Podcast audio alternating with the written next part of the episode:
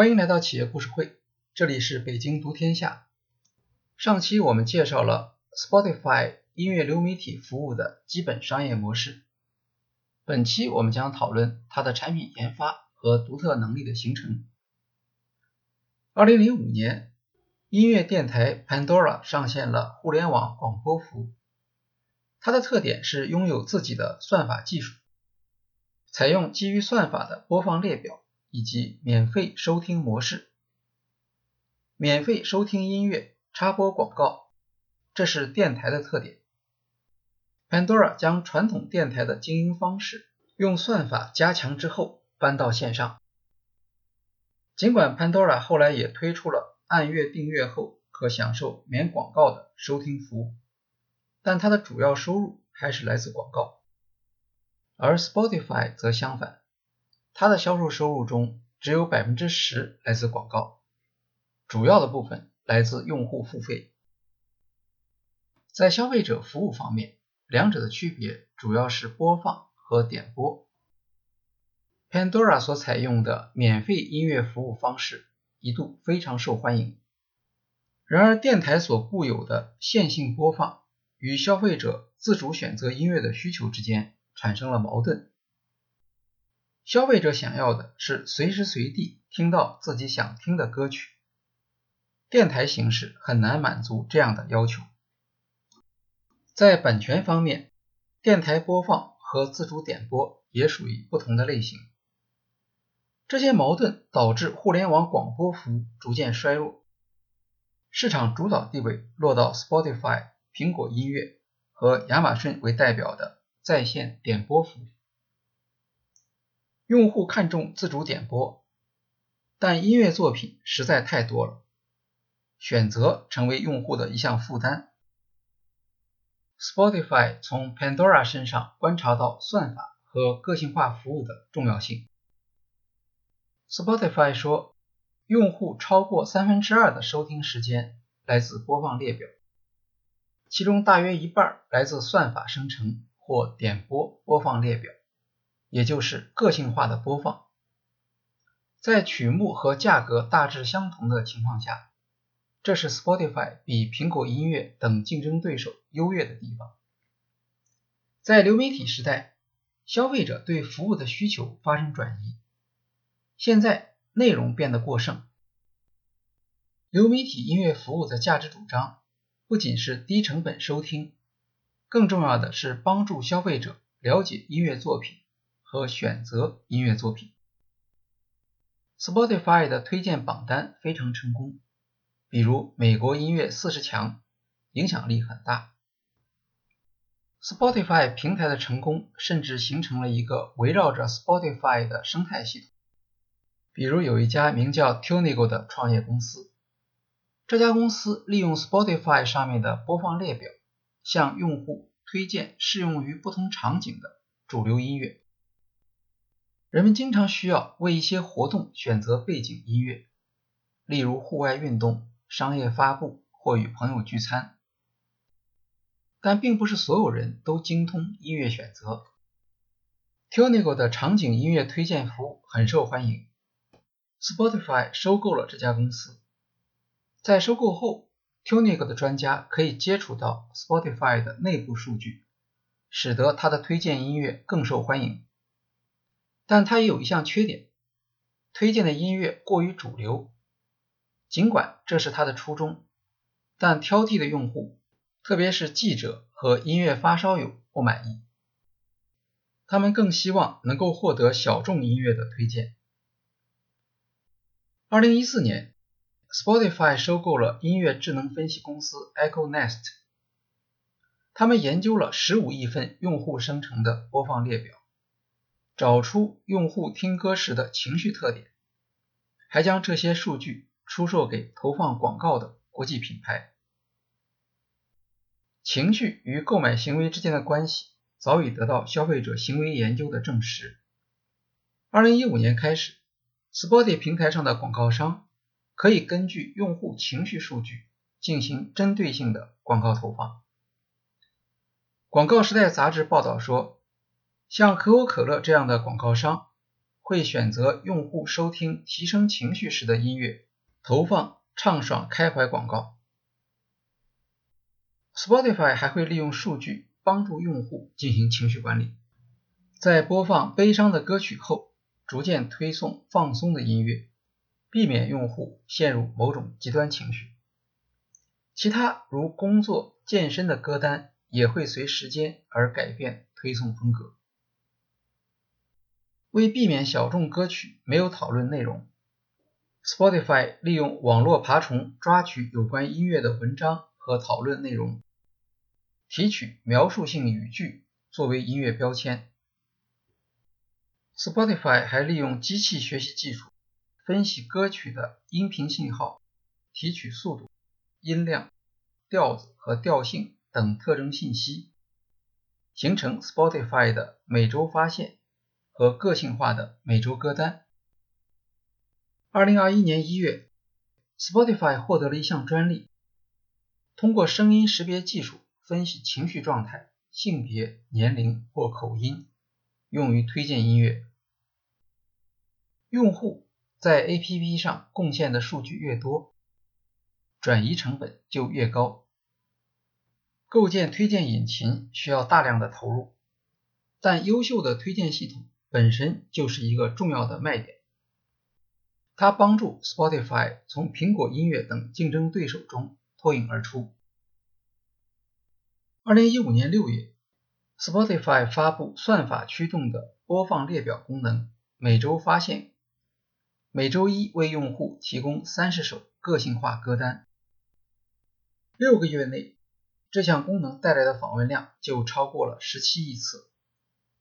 每周发现里面的歌曲是用户之前没有听过的，但很可能是他喜欢听的。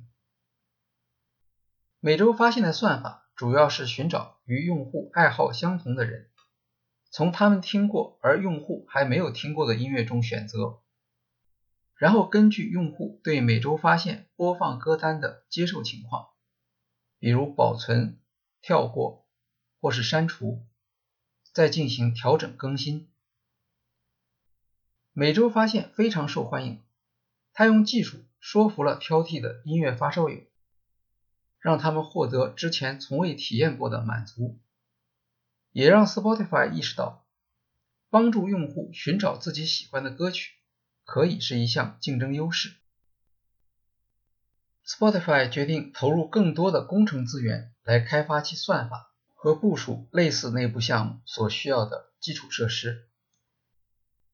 据 Spotify 估计，每周发现吸引了四千万新的用户，通过播放列表功能播放了超过五十亿首歌曲，极大的提升了 Spotify 的用户体验。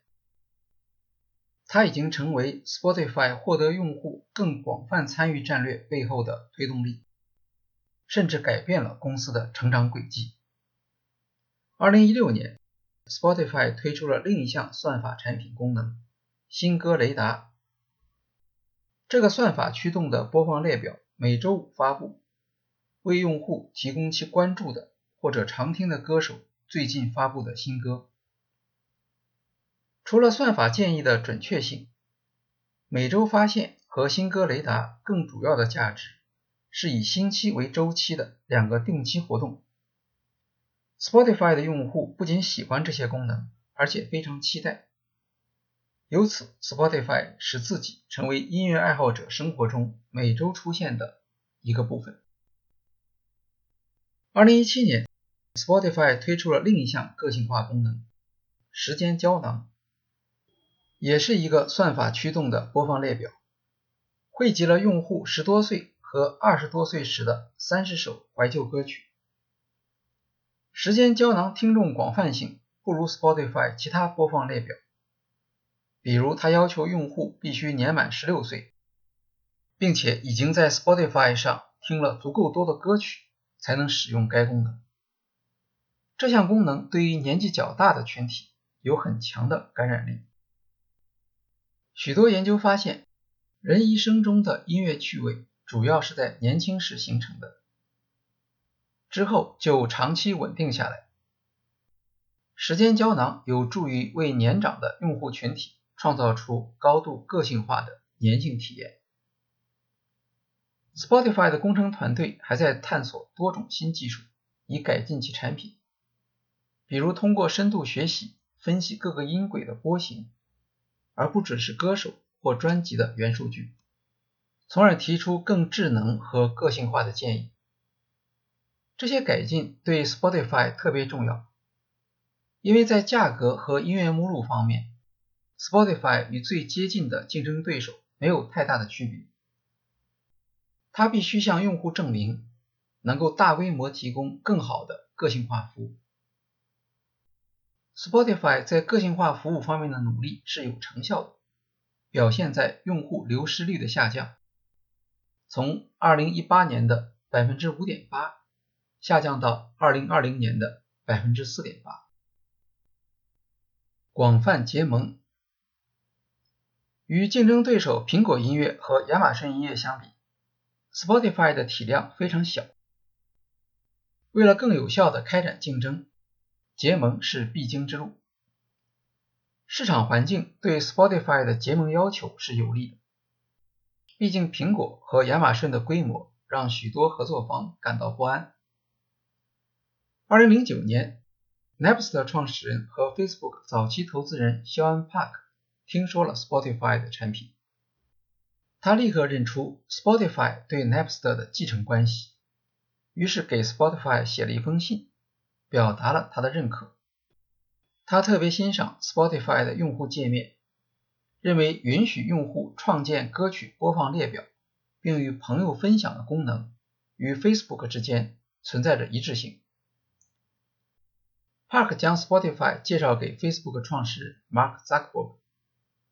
Zuckerberg 在高中时就开发过在 PC 上面创建音乐播放列表的软件，他对 Spotify 产品同样表达了认可。Park 和 Zuckerberg 的态度带来了 Spotify 与 Facebook 的合作。Park 还参与了 Spotify 争取唱片公司授权的工作。经过努力，Spotify 成为 Facebook 官方的音乐播放器。为 Spotify 进入美国市场创造了良好的条件。只要用几秒钟时间，Facebook 用户就可以创建一个免费的 Spotify 账户，减少了用户注册过程中的障碍，极大的优化了用户体验。双方合作上线之后，短短四天，Spotify 就新增了一百万个与 Facebook 相关的用户。第一个月里。就有超过十亿首歌曲得到分享和传播。当时唱片公司和 Spotify 之间的主要分歧是免费。四大唱片公司希望 Spotify 在美国市场上只提供付费服务，就像当时的 iTunes 一样。Spotify 认为免费代表着企业精神，不能妥协。最后，唱片公司做出了让步。无论如何，Spotify 用户增长对唱片公司是有利的，因为它是按收听次数付费。与其他平台不同，Spotify 没有规模效应，用户数量增加，每位用户承担的版权费用并不减少。